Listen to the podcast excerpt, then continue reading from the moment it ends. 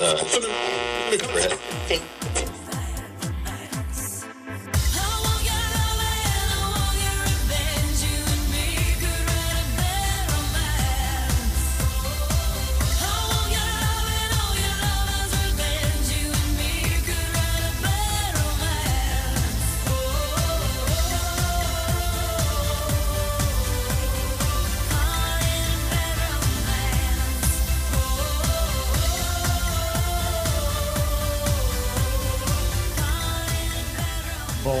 dia, Little Monsters!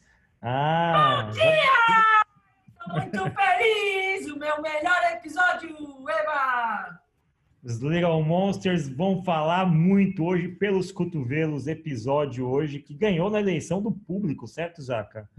Lady Gaga ficou em que lugar, Zaca? Ficou em terceiro lugar. Terceiro. Lady Gaga, segundo episódio da terceira temporada Mastertech Jukebox. Hoje com um time clássico, com a formação clássica, Camila Chute, Boy, Ana Morita, Zacarias e eu, Fábio. Pode me chamar de Little Camila Monster. Little Camila Monsters. E a gente vai falar bastante coisa de Stephanie Germanota. E eu vou trazer uma informação aqui que eu não sei se vocês sabem, só para pimentar o debate. Sabia que fizeram um grupo na faculdade um, acho que um grupo de Facebook, quando ela estava na faculdade de artes em Nova York, que chamava Stephanie Germanotta, You Will Never Be Famous. Você nunca será famosa. Porque na época da faculdade ela já tinha começado a fazer alguns experimentos artísticos e o pessoal deu uma trollada violenta e essa página ficou super famosa. Você conhece essa página, Aninha? Não conhecia, e agora eu tô falando, caraca, meu, essa galera errou feio, né? Errou feio? É isso.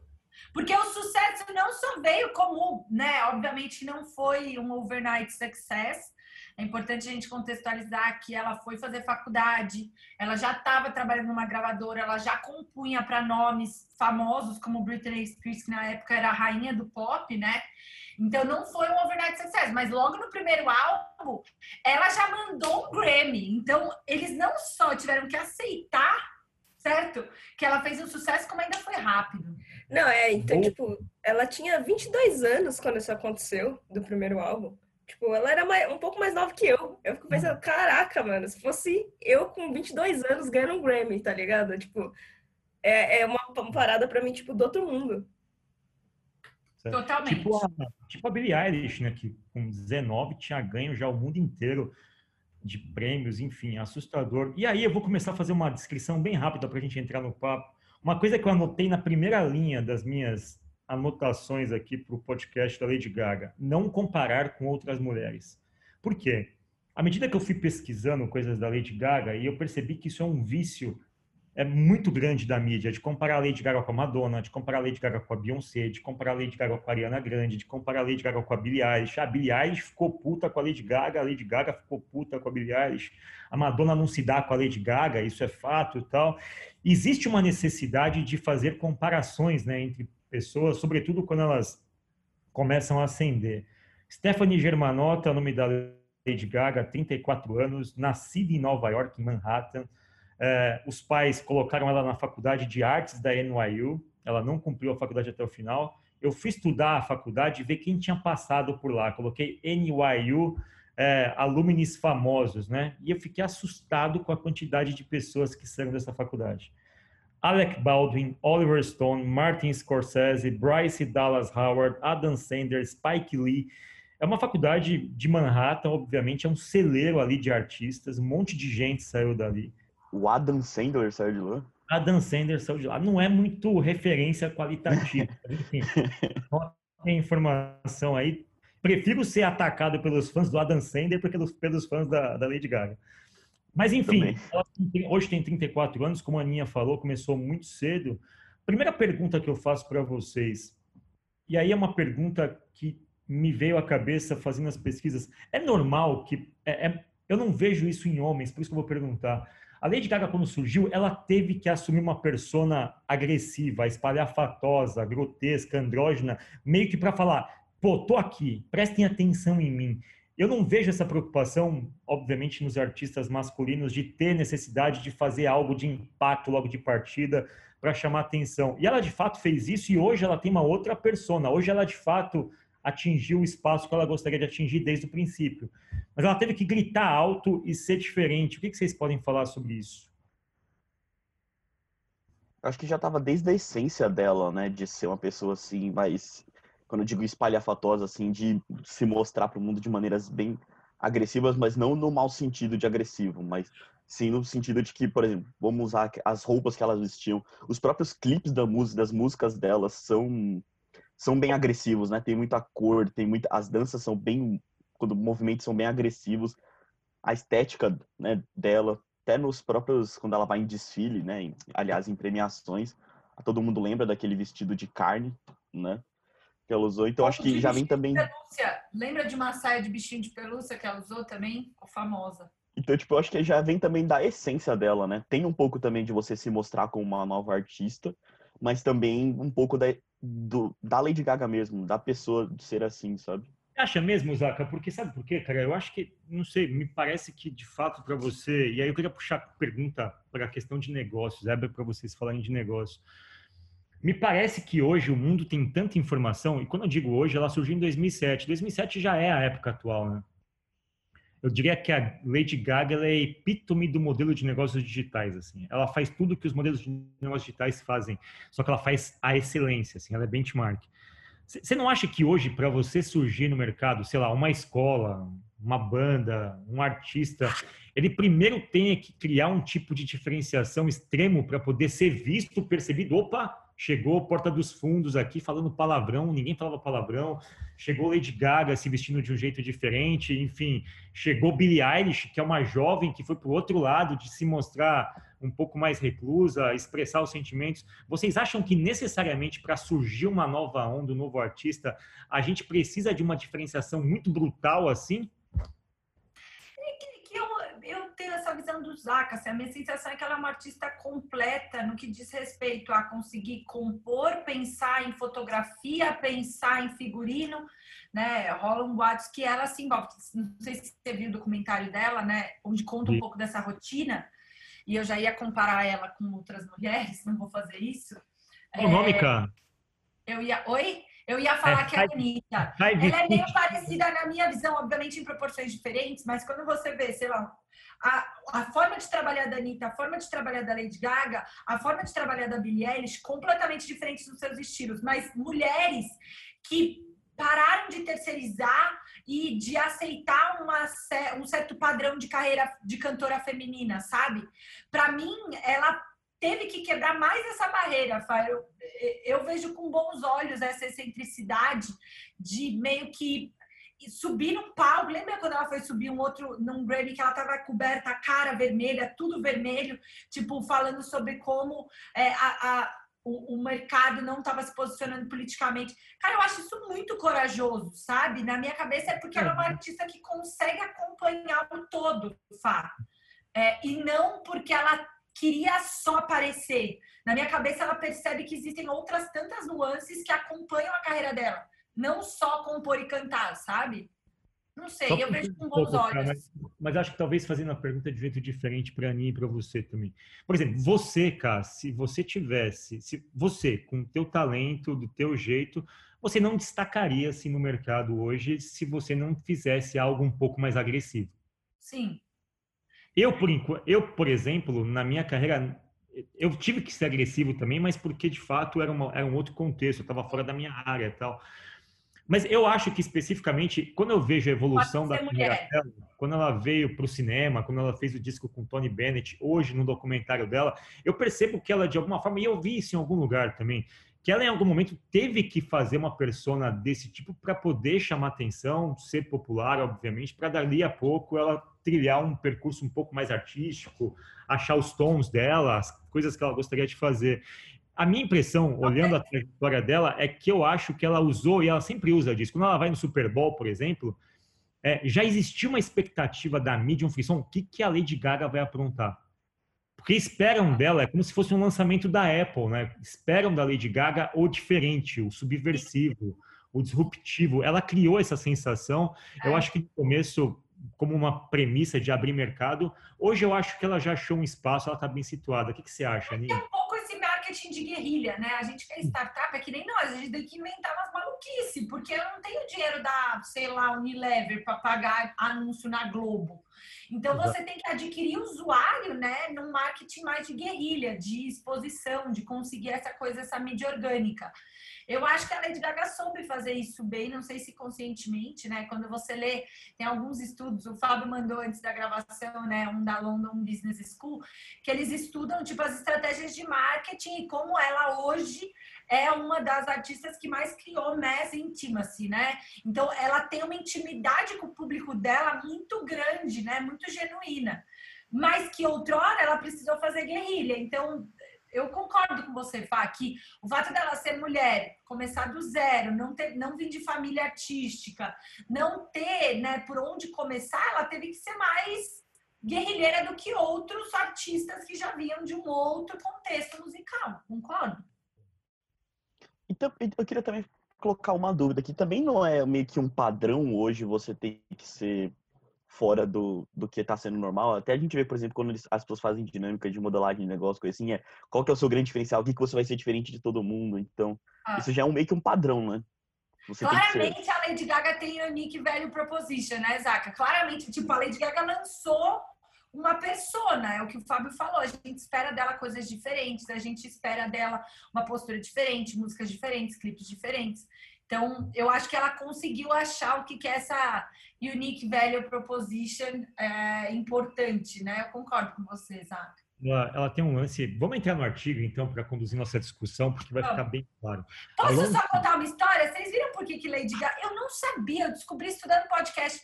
Por que, que chama Lady Gaga, Fábio? Por que, que ela chama Lady Gaga?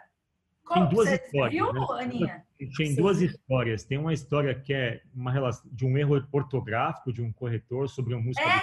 do Gaga, mas tem uma outra história que ela fez uma turnê uma, com uma outra artista burlesca americana chamada Lady Starlight e de alguma forma juntou as duas coisas ali. Então tem duas histórias que concorrem para o nome dela. A mais pitoresca é essa do É, corretor. ele- ela cantava pro produtor, ela arrumou um emprego, meio um estágio de faculdade com um cara numa produtora, com o Rob. Aparentemente ele é famoso, eu nunca sei o nome dele, mas é, ela, toda vez que ele chegava, ela, canta, ele, ela cantava, né, Radio Gaga do Queen pra ele como uma música de entrada dele. Uma vez ele foi escrever Radio Gaga e o corretor do celular colocou Lady Gaga, ela tipo, gostei, é meu nome artístico decidido.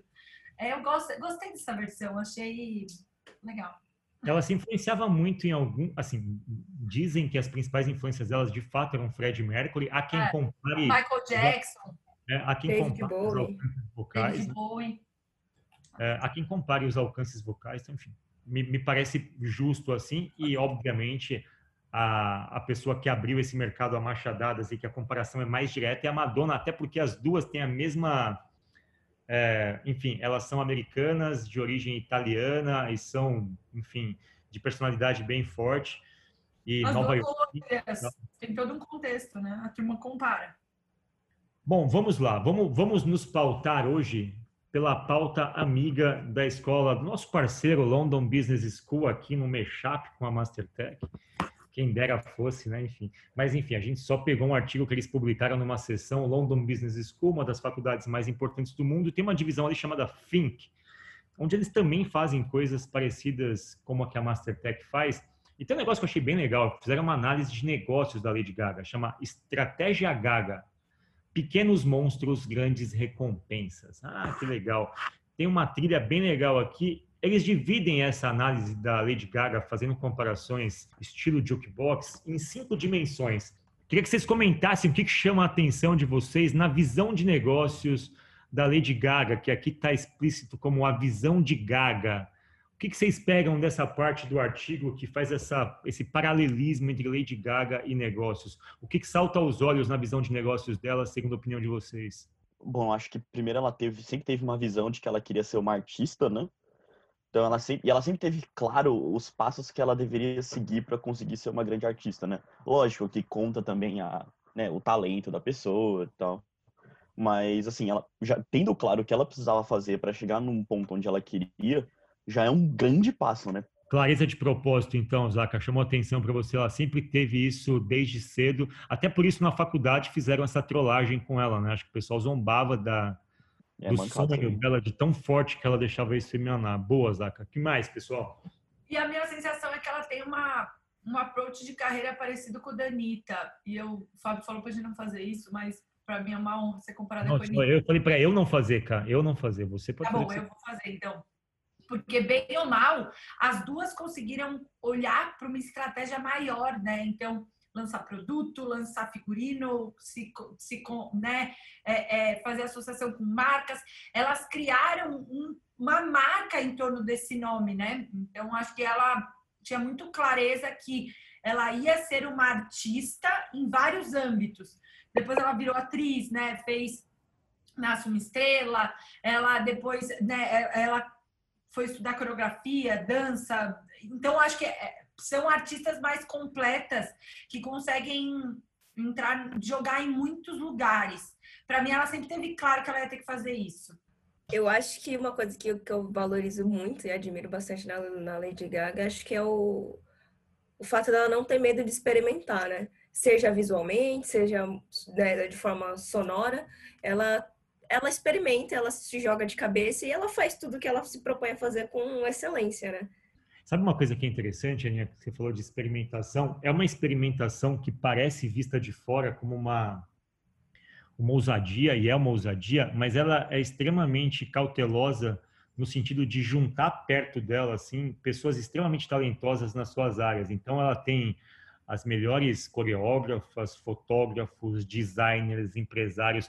Ela assimilou muito rapidamente o seguinte, olha, meu talento é esse, mas meu talento não serve muito se eu não tiver quem conduza ele para mídias sociais, para site, para divulgação, relações públicas e assim sucessivamente. Então, o que me chama atenção nisso que você falou é que ela tem é, esse foco muito claro em experimentações, sempre buscar o novo, mas ela criou um time muito, muito poderoso. Eu acho que isso é algo que as empresas, talvez startups principalmente, né, a gente tem boas propostas de valor no mercado, mas a gente demora para achar um time competente ou demora para ter a capacidade de perceber que esse é um valor. A gente às vezes se apoia muito na figura dos fundadores, que em tese seriam como se fossem os artistas, né?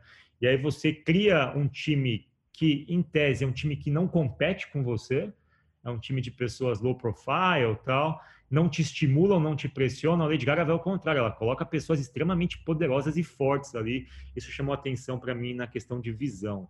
Não, eu, tô, concordo com tudo que vocês estão falando aí. É, uma coisa que eu acho interessante da Lady Gaga é que, tipo assim, ela, ela é o tipo de artista que é, a maioria das pessoas não, não engole de cara. Não é que não engole porque não gosta do som ou pela excentricidade, é pela mais pela ousadia, sabe? É, é, é tipo transpassar uma barreira. E a maioria das pessoas elas têm elas têm essa dificuldade de de, de, de transpassar essa barreira para ser original, sabe? Tipo, porque requer coragem, é, requer se expor, sabe? Tipo, medo de se expor ao ridículo, quem sabe. E assim, Lady Gaga, ela, ela, ela, eu lembro na MTV, ela surgiu é, disruptiva é a melhor palavra para dizer isso, porque assim, ela surgiu com aquela, aquele jeito bizarro, com aqueles clipes bizarros, com aquele som extremamente pop, sabe? E eu fico imaginando assim que que a, a, grande maioria das pessoas que tentam uma carreira artística, elas elas, para mim, na, na minha opinião, elas pecam um pouco por essa falta de ousadia, sabe? Essa falta de, de se expor mesmo sem ter medo. E e aí essas pessoas que se expõem de uma forma diferente, por exemplo, Lady Gaga, inclusive Billie Eilish, é, querendo ou não, ela, para mim, elas passam essa bolha, sabe? E, e elas mostram que a, criati- a criatividade, ela, ela, ela sim, tipo, ela pode superar, sabe? Essas coisas. É, é, coragem. Eu, eu diria que Lady Gaga, ela sempre foi muito corajosa. Boa. E, eu acho, e ela conseguiu ler, né, boy? Na minha cabeça, ela conseguiu ler na estratégia dela um zeitgeist. Ela foi uma das primeiras artistas a falar abertamente de depressão, a se colocar como uma estranha, a se colocar como uma pessoa que era parecida com todo mundo, a engajar com fã. Eu acho que ela soube ler uma mudança de tempos que as pessoas não estavam aprendendo a ler. Então, quando ela fala que ela sempre quis ser artista, mas que ela se achava feia, que ela se achava fraca, que ela se achava né, a estranha do colégio, ela ocupou um lugar dessa turma que estava se sentindo renegada, né? Que estava se sentindo depressiva, que estava ansiosa. Ela nunca escondeu isso. Ela foi uma das primeiras, um dos primeiros grandes booms da internet, né? Quando você lê a estratégia de mídia social da Lady Gaga, ela começou falando na primeira pessoa. Os posts eram elas que, ela que fazia. Então acho que ela conseguiu ler um zeitgeist importante e sendo uma pessoa corajosa como o Boy trouxe, foi meio que bombástico assim. Ela começou com, com uma clareza muito óbvia que ela ia ser uma estrela e talvez por isso que o grupo fosse assim, né? Porque ela ela fala já no documentário ela fala tem gente que quer ser artista tem gente que quer ser estrela eu sempre quis ser estrela eu sempre quis ser um negócio retumbante não bastava para mim ser artista de rua, tipo, fazer um showzinho aqui e ali. Eu queria ser uma estrela mundial. Ela sempre colocou isso na cabeça, então... Ela nasceu estrela, né? Uhum, nasceu é. Aliás, deixa eu só fazer um ponto rapidamente. A gente está seguindo aqui a dinâmica do artigo. Primeira visão, ficou claro aqui que ela tem uma visão. Uma coisa interessante, vocês estavam falando, eu lembrei assim, né? Eu nunca gostei da Lady Gaga como música, nunca. Até que eu ouvi o disco dela com Tony Bennett. Eu falei, caramba, a Lady Gaga canta assim? Ela tem essa voz. E aí eu fiquei pensando o quanto é maluco isso, mas tem um efeito na psicologia que chama Halo Effect, Halo com H, que é a música da da Rihanna ou da Beyoncé? Enfim. É a Adele, não é? Beyoncé. Beyoncé. É uma, uma das duas. Beyoncé, Beyoncé. O que, que diz o efeito Halo é o seguinte, que o primeiro estímulo que você tem de uma marca, de uma pessoa, ele meio que permanece para sempre, assim, né? Então, na minha cabeça, como eu acompanhei a Lady Gaga no princípio, ela surgiu em 2007, a associação que eu tenho com ela é de uma pessoa ainda espalhafatosa, que está sempre vestida de um jeito andrógeno e tal. Tanto que quando você vê ela no filme com o Bradley Cooper, você fala, caramba, essa é a Lady Gaga? Eu até tinha perdido a percepção de quem era a pessoa, sabe? É como se o cara do Slipknot tivesse tirado a máscara e falar, cara, não é mais Slipknot. É como se você fosse, de alguma forma, associar sempre as pessoas, o Kiss quando tira a maquiagem. Eu, eu tenho, eu não, como não sou um fã próximo, eu tenho dificuldade de falar, mas são duas Lady Gagas. Existe essa diferenciação, Aninha, ou é uma coisa de quem não é fã mesmo que tem dificuldade de assimilar a transição? É, eu acho que é, sempre foi a mesma pessoa. Acho que a dificuldade realmente existe de, de entender que é a mesma pessoa, né? Que não, é, não foi exatamente uma transição. O primeiro álbum dela, se você pegar o The Fame, que explodiu nas paradas, né?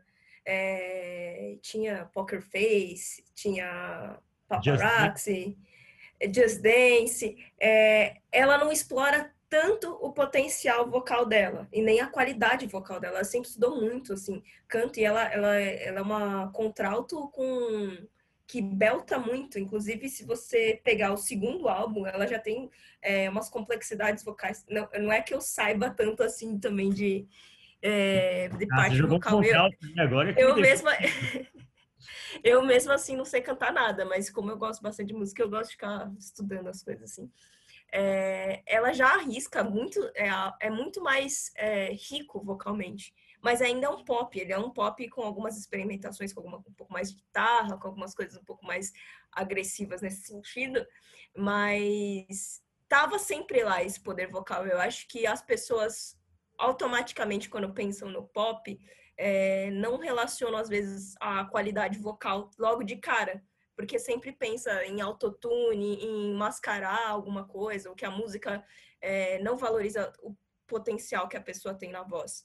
E quando ela lança o álbum com Tony Bennett, para quem não nunca parou para prestar atenção nessas coisas, tipo, fica meio assim chocada, que é que ela tem todo todo esse talento vocal, né? Toda essa técnica.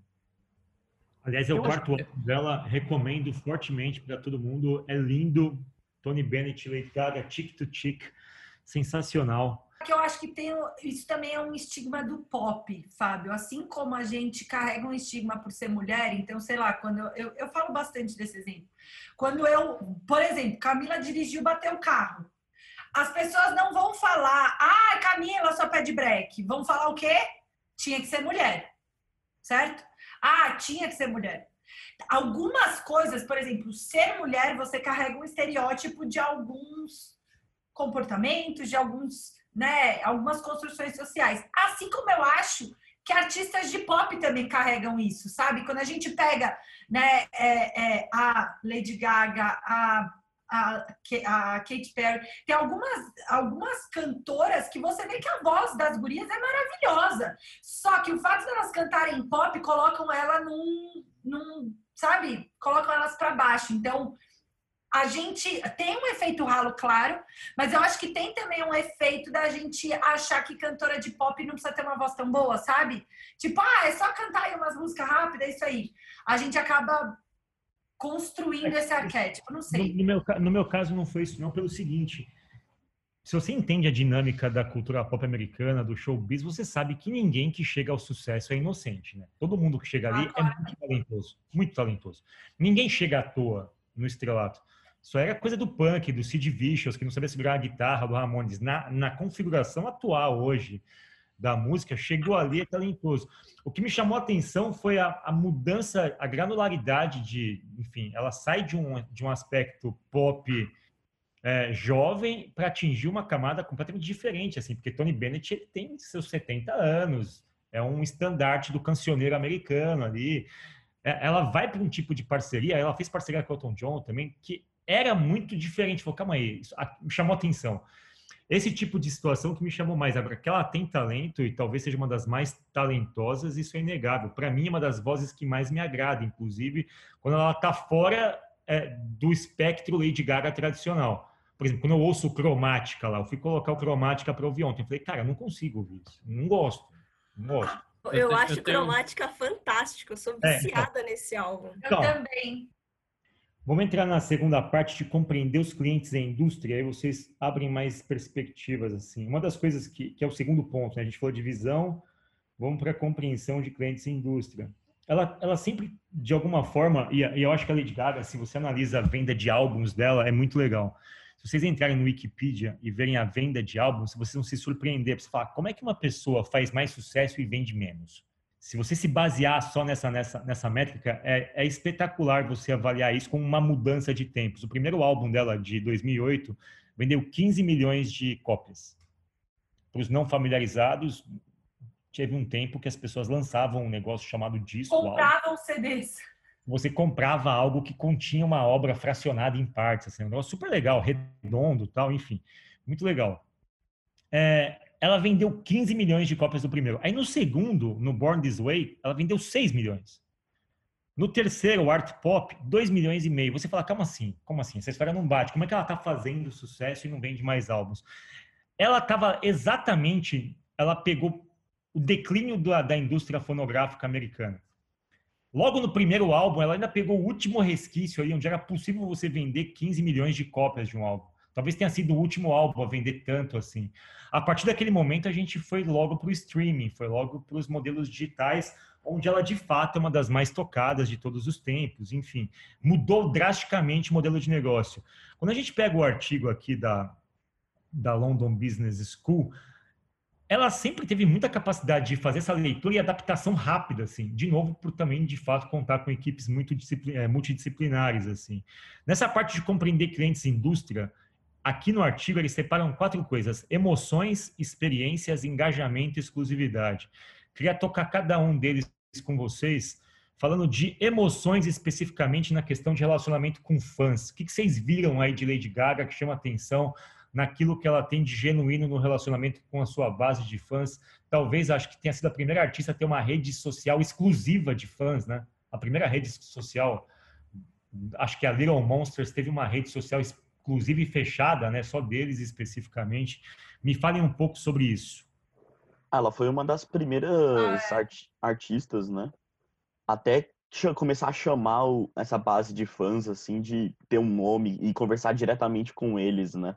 Ela não tinha muito esse distanciamento entre, ah, eu sou um artista, fãs ficam ali no canto deles, lá embaixo, sabe? Ela fez uma relação mais horizontal com eles ali, né? até que se você lê tweets dela, coisas assim, ela era ela falava bem direto mesmo com eles, sabe? Não era uma coisa muito genérica, assim. Não é um assessor, né, que tá escrevendo. É, É, é. eu acho que é, é bem importante essa, essa parte essa, de relacionamento com o fã, né? É, é ali que você vai prender muito, assim, principalmente no começo, é onde você vai cativar essas pessoas pro resto da vida. É tipo, quem era Little Monster lá no começo, uma grande maioria continua sendo Little Monster até hoje. E muito pela, pela manutenção desse, desse relacionamento, que é bem genuíno da parte dela. Tipo, ela faz isso com, com muito carinho, ela se- realmente se importa com os fãs. Tem fã que ela, tipo, os mais antigos, ela sabe o nome, ela sabe reconhecer, ela vê os rostos que são familiares, ela presta atenção realmente é, nos fãs, e isso causa uma sensação boa para quem tá do outro lado, né? É muito. Eu vejo isso muito similar com o que acontece no K-pop, né? Compreendendo a indústria, emoções, ela sabe sacar bem. Vocês falaram pontos muito interessantes, relacionamento direto. E de experiências, assim, alguma coisa que salta aos olhos de uma experiência. Eu soube que ela faz é, algo bem interessante, que é, enfim, nas experiências, eu queria focar na persona e no tipo de apresentação, enfim, como ela acompanha as coisas. Eu ia falar de engajamento. Eu queria falar de experiência primeiro. O que, que vocês sacaram de experiência nesse artigo? O que, que chamou a atenção? Eu, eu só tava lendo, desculpa, eu só tava lendo que ela foi uma das primeiras a fazer meet and greet, assim, sabe, do artista, porque antes você vendia o show, vai lá ver o show, beleza, vai embora. Ela foi uma das primeiras artistas a vender, além do show, é, vender, tipo, pra ver ela, sabe? Para tirar uma foto, para conversar. Então, ela começou a diversificar esses produtos além do show. Então, ela- aí não, aí eu vou defender minha, aí eu vou defender. Não foi ela que começou a fazer isso não. do, Ela faz, do, ela, ela faz melhor. Por quê? Discorra. Porque quem faz isso desde a década de 70 é o Kiss. Mas eles vendem separados? Vende Isso. Preço. Vende, o Kiss tem 5 mil produtos licenciados. Não, a Lady Gaga vende uma, uma fotinho com ela. Eu acho Se esperto você, isso. se você você vender- acha os Little, se você acha os Little Monsters, se você não viu ainda Kiss Army, o quanto eles são xiitas, assim, numa época que não tinha como você se alistar em rede social, era tudo alistamento. Mas enfim, Não, não faz tenho dúvidas, Fá, mas ela, ela dá essa experiência, esse lance de, tipo, conseguir ser... é, é, olhar para a plataforma e pensar em entregas diferentes. Então, o clipe para internet, o clipe para TV, o clipe para os stories, o clipe... Ela Ah. tem uma preocupação grande em dar uma boa experiência, inclusive pagando, assim. Então, É. além É, disso, você assim, pode vocês- pagar para ela. Vocês lembram quando, quando a Avril Lavigne veio no Brasil para tirar que ela também fez uma sessão de para tirar fotos com os fãs, os fãs pagavam para só que era uma Cara, coisa bem, eu bem acho bem escrota. assim. isso, Que sabia, ficava cara? a dois metros de distância um fã do outro. Exato, dá- eu acho- exatamente. ó. Eu acho esses meet and greets Tempo de pandemia. Teve um do Metallica que eu vi, eu falei, cara, é sério que as pessoas pagaram para ser desprezadas em... Porque assim, elas pagam para ser desprezadas em assim, próximas da pessoa. A banda fica distante, é, é meio esquisito, sei lá, enfim, mas há quem pague. Mas eu entendi o ponto, ela criou vários pontos de contato, de engajamento, né? Eu acho que ela faz isso, ela lança as músicas primeiro para base de fãs, não tem um lance assim? É, então. Eu, eu- ela conseguiu Sim. perceber isso na minha visão. É, de que existiam experiências diferentes e podia ser muito mais do que só comprar um CD ou ir num show. Eu queria fazer uma relação disso com, com, com tecnologia. Enquanto eu estava estudando sobre a vida dela e tal, eu descobri que ela, ela fez uma parceria para fazer uma apresentação no Grammy com a Intel, onde ela foi fazer uma homenagem pro, pro David Bowie. E ela fez um, junto com a Intel, eu esqueci o nome do projeto específico agora, onde eles usaram um holograma e o negócio tinha uma pele digital para poder mesclar o rosto dela com o do David Bowie para poder fazer a apresentação, sabe? E até ela falou de... sim. E até ela falou que, que ela gosta muito dessa questão de usar a tecnologia tanto nos clipes dela para poder fazer uma dar uma diferença a mais por usar isso a favor dela, sabe? Ela fez uma, uma parceria com uma outra, outra artista que você, ela trocou o figurino num dos shows dela. O figurino ele era autônomo, então conforme o dançarino levantava o braço, trocava a cor da roupa. É, ficou famosa essa parceria também. Ela usa bastante tecnologia. No documentário dela fala bastante disso, que ela quer sempre o último, tipo, o último da tecnologia que tiver para ela poder testar, para poder dar a melhor experiência. Ela curte mesmo. Ela fez várias parcerias, assim, ela tem uma coisa que ela faz muito é parceria, né? Ela fez parceria com a Ariana Grande agora no álbum, tem o Rain on Me, a música, não é isso? Que tá no último álbum. Ganhou cinco Isso. indicações de Ela 10. fez parceria com a Beyoncé numa música, como é que chama da Sim, Beyoncé? Telephone. Essa Ah. daí foi um dos grandes atos da música pop. Pra quem gostava de pop, na época que saiu Telephone, eu quase que. É que a internet não era tão grande assim, mas teria explodido. Lady um Gaga e. Beyoncé no mesmo, tipo, no mesmo clipe cantando juntas. E o clipe, tipo, pra mim é um clipe muito bem feito. Acho que na época. Elas são, elas são de grava, elas são de gravadoras que são, não vou dizer inimigas, assim, gravadoras que concorrentes, não são? Ah, Eu eu não, não sei, sei tá? te dizer agora. Ela é assim, da cabeça. Interscope, eu acho que a Beyoncé não é, enfim, mas o que chamou a atenção na parceria foi isso, até juntar parceiras de dois castings diferentes, assim, né? que não é tão comum. Mas eu queria chamar a atenção, você falou um ponto muito bom, cara, sobre o fato dela é, usar as tecnologias disponíveis de uma forma muito, enfim, assertiva e tal. Quando a gente fala que ela tem uma visão clara, ela queria ser artista, se cercou de especialistas tal, e a gente tem essa clareza que a visão dela da indústria e dos clientes é muito, muito aguçada, assim. Ela cria tudo em função do cliente, porque no final das contas a dinâmica das redes sociais é, se você criar um batalhão de pessoas fiéis, elas vão levar o teu nome, vão te defender, vão ser aquilo que ninguém vai poder ser por você. Ela sacou muito antes isso. Vocês acham que o lance de criar uma base de relacionamento fiel é, é possível dentro de empresas? Ou as pessoas sacam que empresa tem um cinismo corporativo que nunca vai assim, ah, duvido, porra, não vem com graça para cima de mim dizendo que você agora, você aí que testa em animais, você que tem uma proposta lucrativa, você que muda a caixa de sabão de 1 kg para 800 gramas, enfim, não vem me dizer que você é meu amigo. Porque é fácil o artista dizer de fato que ele é amigo, porque ele produz coisas para o seu fã, né? Ele produz música, ele produz show. Você acha que para as empresas é fácil criar uma base ou as pessoas nunca vão acreditar que uma empresa de fato pode ser amiga do seu cliente? Eu posso. Vai. Pode ir, Não, eu, só queria fazer um, fa- falar um negócio. assim, Pode ser que eu esteja errado, tá? Mas eu sinto às vezes que, dando o nome aqui, né, aquele banco roxo, ele também tem uma base de fãs bem, Aquele banco roxo. ass- bem assídua, assim, sabe? Que são muito engajados ali, sempre estão divulgando eles, né? Essa, eu tenho essa visão. Mesmo, tá? Eu não Eu, percebi. ia- eu, ia não, eu não ia falar só do Banco Roxo, não. Eu ia falar, acho que tecnologia no meio geral. Se você pegar é, as testemunhas de Xiaomi, o- a galera da Apple, Samsung, a galera ali entra nas discussões fervorosas. E assim, A a galera Apple realmente é forte. fã. né? Não, mas tem a galera que é fã e que, que, que realmente constrói a base da Apple, é uma galera bem forte, assim, tem Eu acho que no- são bem movimentadas. Na época do Steve Jobs, de fato, era uma seita. Era uma seita. O negócio era tipo, se visse você com Android na rua, eles comiam tua mão, davam paulada na cabeça e tal. Hoje em dia, eu não sei, eu acho que a Apple, a Apple ela, ela perdeu um pouco da mística, na minha percepção, não sei o que é a caixa, mas a Apple ela tinha um lance muito forte há uns, sei lá, 5, 6 anos atrás. Quando assumiu o Tim Cook, o negócio ficou um pouco mais frio, ou é a impressão minha, cara? Eu acho que a impressão, assim, a minha. Eu, eu acho que ainda rola um esporte, assim, nessa rixa das pessoas precisarem escolher um lado, sabe? Ou isso ou aquilo. Ah, ou a Beyoncé ou a Lady Gaga, não pode ser as duas. Então, eu acho que isso é meio caricato dos nossos tempos, onde todo mundo tem que se posicionar, todo mundo tem que falar de tudo, todo mundo sabe, tem que ser importante, tem que dar opinião na rede social. É, acho que isso é característica dos nossos tempos e talvez não algo da Lady Gaga, não sei. Boa.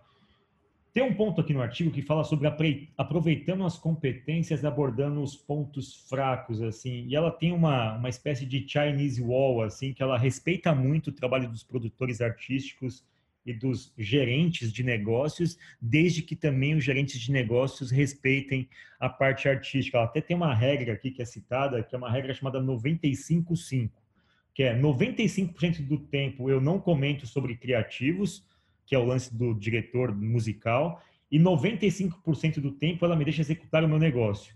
Os outros 5% são onde debatemos as coisas. Ou seja, eles têm um acordo do tipo, olha, respeita aqui que eu respeito aí, nessa fronteirinha a gente discute a nossa estratégia. E que eu acho muito inteligente da parte dela isso, muito, muito inteligente, do fato de falar, olha, eu quero espaço para fazer minhas improvisações, experimentações artísticas, Eu respeito a tua capacidade de gerir o um negócio e nessa interface aqui a gente discute. Achei isso muito inteligente, muito legal. Porque é geralmente onde acontece muita briga, né? E num contexto artístico, né? Que não é uma ciência exata também, né? Tem um feeling importante de percepção na minha visão. Então, ela, eu acho que ela é muito visceral. Então, se ela não tivesse esse 5% negociado, ela ia morrer. Ô, cara, você acha que as empresas elas têm dificuldade de situar um ponto onde ela tem que confiar numa terceira parte que é mais competente do que ela?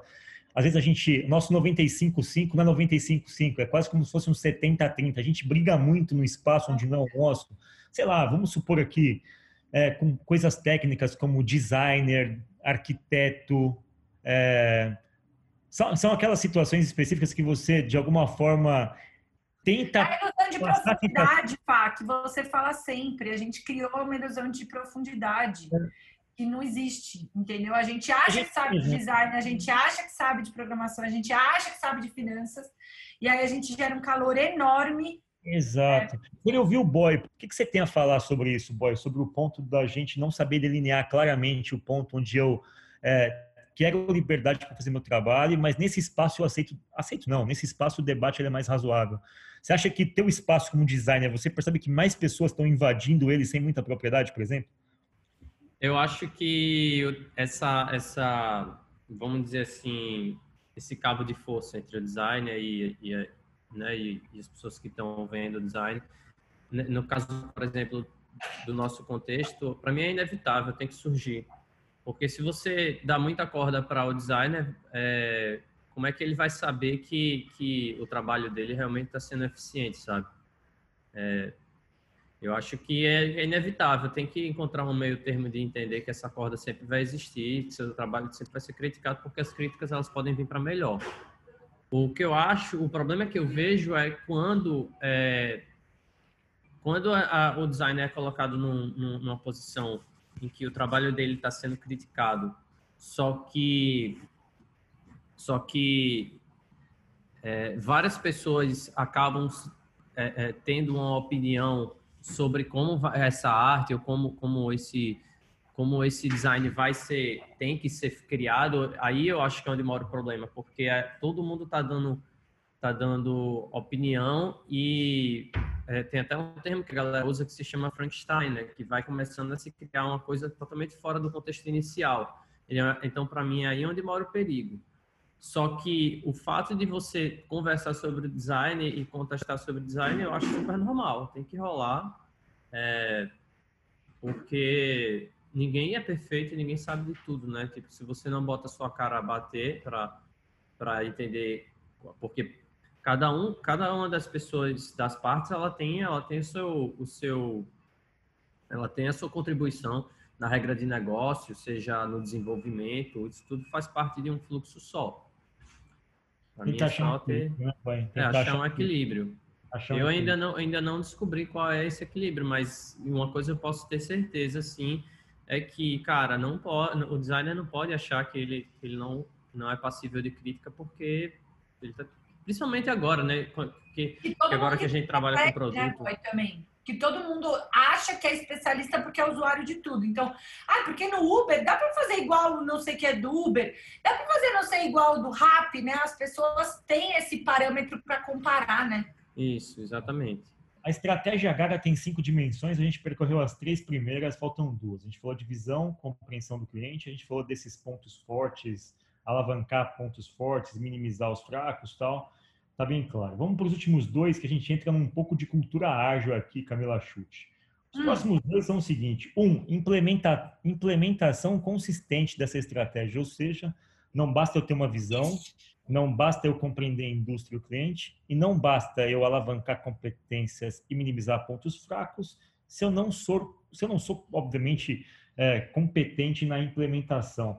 E ela tem uma competência gigantesca de colocar os planos dela no mercado, certo, Aninha, certo, Camila? Vocês podem falar sobre essa implementação consistente, porque ela sabe exatamente onde ela quer chegar e me parece muito claro também para os fãs e para a própria equipe dela que isso também está claro. Até os fãs conhecem a estratégia da Lady Gaga, o que é muito interessante. É que eu acho que consist... a gente não pode na minha cabeça é muito fácil a gente confundir consistência com inflexibilidade, né? A carreira da Lady Gaga é muito flexível, ela já teve persona, esqueci o nome, ela uma época ficou um alter ego masculino. É, e tipo, ela ficou um tempo respondendo como um alter ego masculino. Doidaça, super legal. Mas existe uma consistência de sempre estar presente, de sempre estar lançando músicas novas, de sempre trazer o diferente. E não necessariamente trazer sempre a mesma coisa, sabe? Acho que a, a gente confunde isso com alguma frequência. Achar que para ser consistente eu preciso repetir a mesma estratégia. A Lady Gaga não faz isso, né? Você vê claramente, o Fábio comentou isso. Antes ela andava com roupa de carne, hoje ela tá muito mais low profile, né? É, não quer dizer uma inflexibilidade, mas você sabe que ela não dá ponto sem nó né? Ela, ela vai colocar aquilo debaixo de, um, de algo maior, de um arco narrativo maior. Ela consegue executar, que é um ponto interessante, né, cara? Porque a, tem, tem muita empresa que tem estratégia muito legal, mas tem dificuldade de execução, né? Você não tem os perfis certos para executar. E aí, de novo, entra o lance dela ter montado boas equipes, bons times de execução, de de alguma forma muito mais ampla, não basta ter toda essa consciência que a gente descreveu se ela não pudesse fazer isso de forma primorosa. E eu acho que nisso, eu queria até ouvir um pouco mais de vocês, é, a indústria americana criou algumas plataformas muito eficientes né, de distribuição, de comercialização de coisas assim. O próprio Jay-Z criou um império disso, né, Zaca? O Jay-Z, a gente falou sobre isso, ele criou, acho que a Live Nation, não é isso? Que tem, que gerencia, eu não sei se é Live Nation do Jay-Z, posso estar equivocado, que ele gerencia um catálogo de artistas, ele tem todo um framework de aceleração de carreiras, um framework de divulgação, ele tem um framework de exposição, um framework de produção, ou seja, existem plataformas de gestão de artista nos Estados Unidos, sobretudo de artistas pop, muito eficientes, não tem? É a Rock Nation. Rock Nation. Rock Nation. A Interscope é onde está a Lady Gaga, que é do Jimmy Iovine, ou seja, são plataformas que criaram modelos ali, é, fazendo um contraste. Quando eu faço esse contraste, sempre me dói fazer o contraste, mas o Rick Bonadil tentou fazer isso no Brasil em algum momento, de criar fórmulas de lançamento de artistas. Lembra que ele fez isso? Ele acertou com Mamonas Assassinas, depois ele tentou fazer com um monte de grupos tal. Mas eu acho que lá, especificamente, a indústria é muito profissional nesse aspecto de tratar a música como um produto mesmo. E eu percebo que o Brasil está se desenvolvendo muito nisso. O funk brasileiro, o Condzilla é um mestre nisso, né? O cara conseguindo exportar os, é, né, os grupos, a galera do funk, para até outros países já. Ele virou um, um grande produtor. Case, Tem uma né? série, né?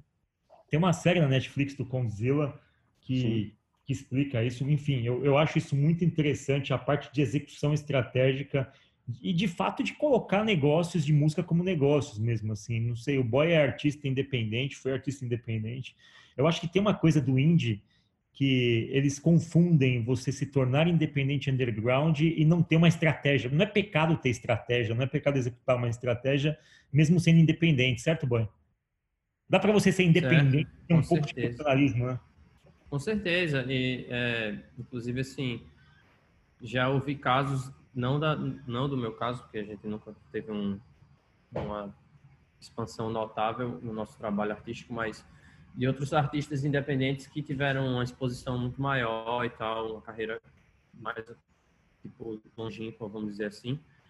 E, e, e muitos deles é, reclamavam disso, dessa falta de, de ter esse pensamento mais empreendedor nas bandas, sabe?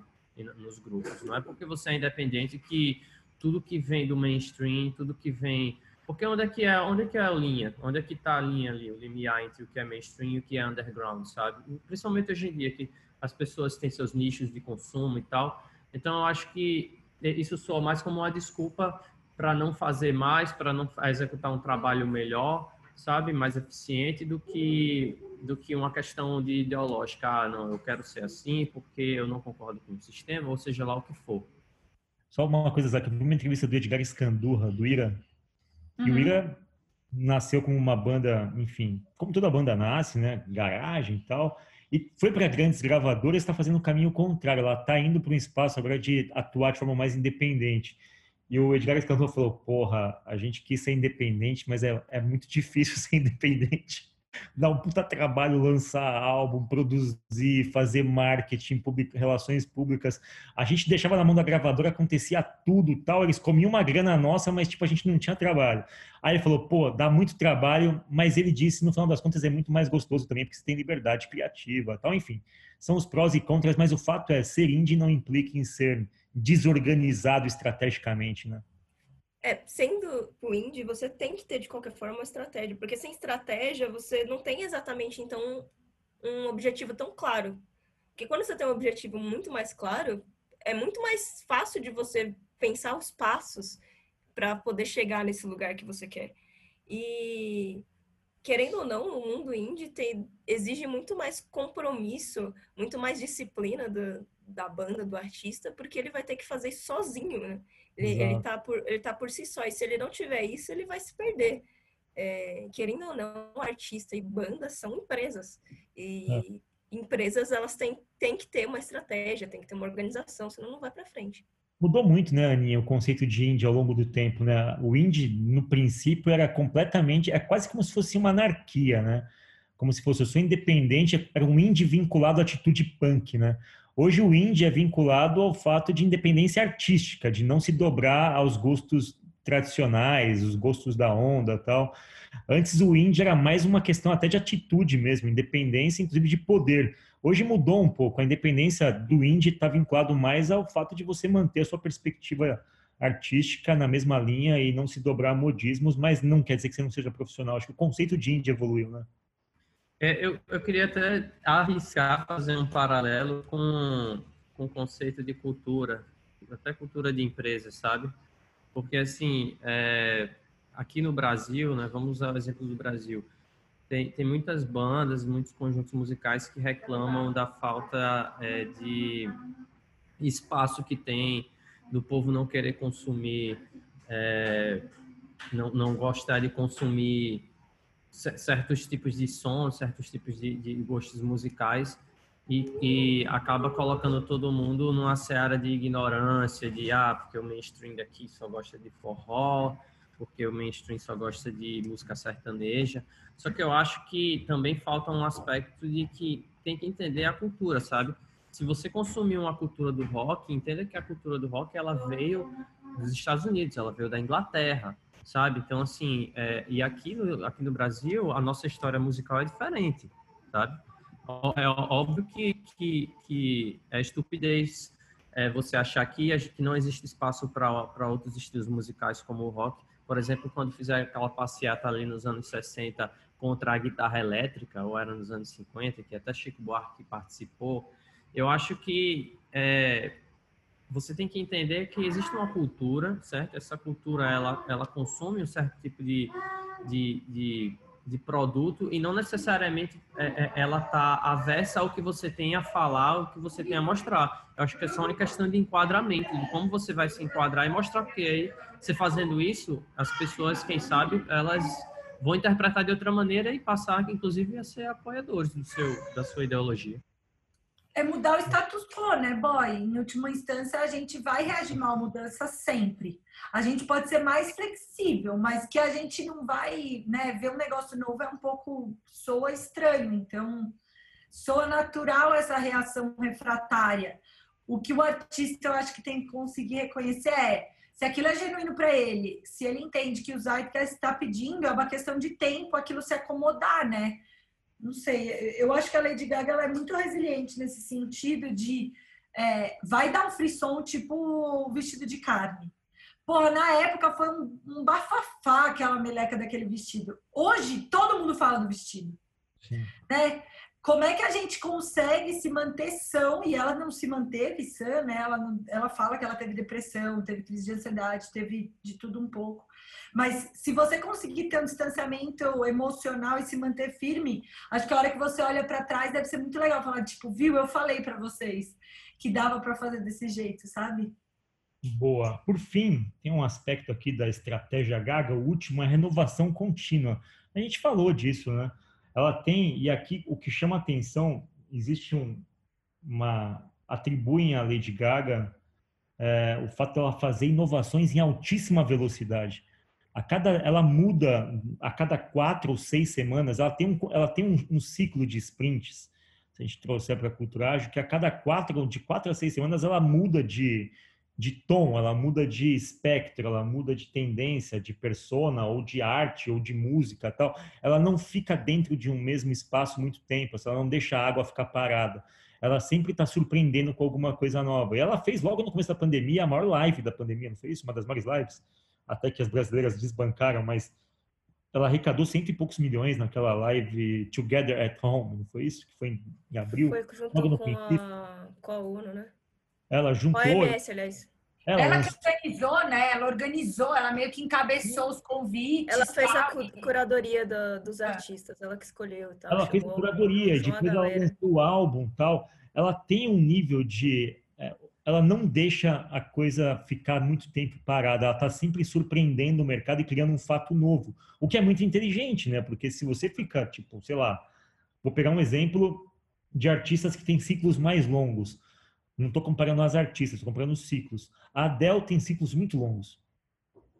Ela lança um álbum e depois da três, ela some, desaparece. Depois de três, quatro anos, ela volta, lança um outro álbum. Os ciclos são muito, muito longos. É, é um estilo de, de gestão de carreira. A Lady Gaga está sempre presente, sempre permanente. Né? Então, último ponto, renovação contínua. O que, que vocês têm a falar sobre ciclo de lançamentos e produções? Lady Gaga se daria muito bem na Mastertech aqui. Eu acho que essa... Traz! a gente não falou de uma coisa importante que, para mim, tem a ver com ciclos também. É, acho que depois que saiu o documentário, né, ela expôs um pouco mais a vida pessoal dela e ela falou como é que ela se tratava. Ela tem uma doença que 5% da população mundial tem, que é fibromima, fib, fibri... fibromialgia. Isso. Ela quebrou o quadril, né? Ela teve um lance. Ela que é uma dor bizonha é, que, tipo, não tem o que fazer, é uma dor bizonha, tem que fazer massagem e tal, não sei o que, não tem muito o que fazer. E aí ela meio que conta um pouco no documentário como é que ela acompanha a doença, né? Então, como que são os ciclos de tratamento, no que diz respeito a ela conseguir respeitar, hoje ela reconhece que ela consegue respeitar os ciclos dela. Então, cara, eu não vou mais passar por cima é, dessa. Ela ficou um tempo fora por causa de depressão. Acho que ela, ela foi nesses ciclos percebendo que não adiantava ela também acelerar muito, sabe, Fá? Não adiantava ela, ela passar por cima dela, porque isso não era perene. Né? Eu não ia conseguir ficar no longo prazo fazendo isso. Então, tá aí a importância da gente nesses ciclos, não só se renovar, mas aprender o que, que é importante para a gente. Acho que num negócio isso é muito importante para a longevidade da parada, sabe? Como é que você, nesses ciclos, vai refletindo para se manter no longo prazo e não correr um sprint rápido? Mas eu acho que ela soube fazer um lance, cara, de fatiar as entregas dela. Porque assim, você pensa, é, é um puta trampo você fazer um álbum conceitual. Eu vi uma entrevista do Kiko Loureiro que tá no Megadeth. Megadeth, ou Megadeth, depende de quem tá falando. Ele lançou um álbum, ele falou, meu, eu fiquei produzindo isso aqui dois anos e de repente eu joguei o álbum inteiro no YouTube. E eu falei, caramba, esquisito isso, porque eu demorei dois anos para fazer isso e esse álbum tem o mesmo alcance, sei lá, de que alguém falando mal do governo, porque é um vídeo na essência, sabe? E a Lady Gaga ela é inteligente porque ela, de alguma forma, começou a entender como é que funciona a dinâmica do tipo, olha, não se trata de dar muito da mesma, na mesma dose, porque as pessoas engasgam, esquecem de você, tipo, tem uma, uma congestão ali. Vai dando pouco aos poucos solta aqui um, solta outro ali. Você vai estar sempre em evidência, você pega ela um trabalho... aprendeu esse lance do Spotify, né, Fá? Da é. rede social, de ir soltando aos poucos e não fazer em ciclos é. longos de álbuns. Tanto que ela tem 33 singles ao longo da carreira e todos eles praticamente bateram em primeiro lugar na, nas paradas, assim. Então ela sacou muito como funciona a economia e falou assim, não adianta dar muito para as pessoas que elas não vão digerir. Tem muita coisa para elas consumirem, o mundo não me consome apenas. Então eu vou fatiar as minhas entregas e fazer entregas contínuas. Nisso ela tem um ciclo muito ágil, né? Ela fazendo isso, ela fica sempre em evidência, como você falou, ela fica sempre em evidência. Então, se ela lança em ciclos menores, as pessoas sempre vão saber dela, mas elas não vão cansar dela, né? Exato, e ela de alguma forma criou algo poderosíssimo como uma engrenagem de lançamentos que coloca ela como um produto sempre entre os primeiros ali. Tá sem, ela está sempre sendo discutida. Sempre. Sempre ela está em evidência por uma ação que envolva cinema, que envolva algum tipo de ação humanitária, como ela tem algumas, ela tem uma associação para isso, especificamente para depressão, música, é, questões de videoclipes ou coisas do, do gênero, ela está sempre em evidência com algum tipo de mídia que é diferente, mas completa a persona Lady Gaga, a artista Lady Gaga. É isso, pessoal. Acho que a gente cumpriu aqui o nosso episódio, até que foi bem denso aqui. Eu esperava que a gente ah. fosse. Ah. Olha o Fábio que falou que não. Olha, Fábio. Não vou nem falar nada.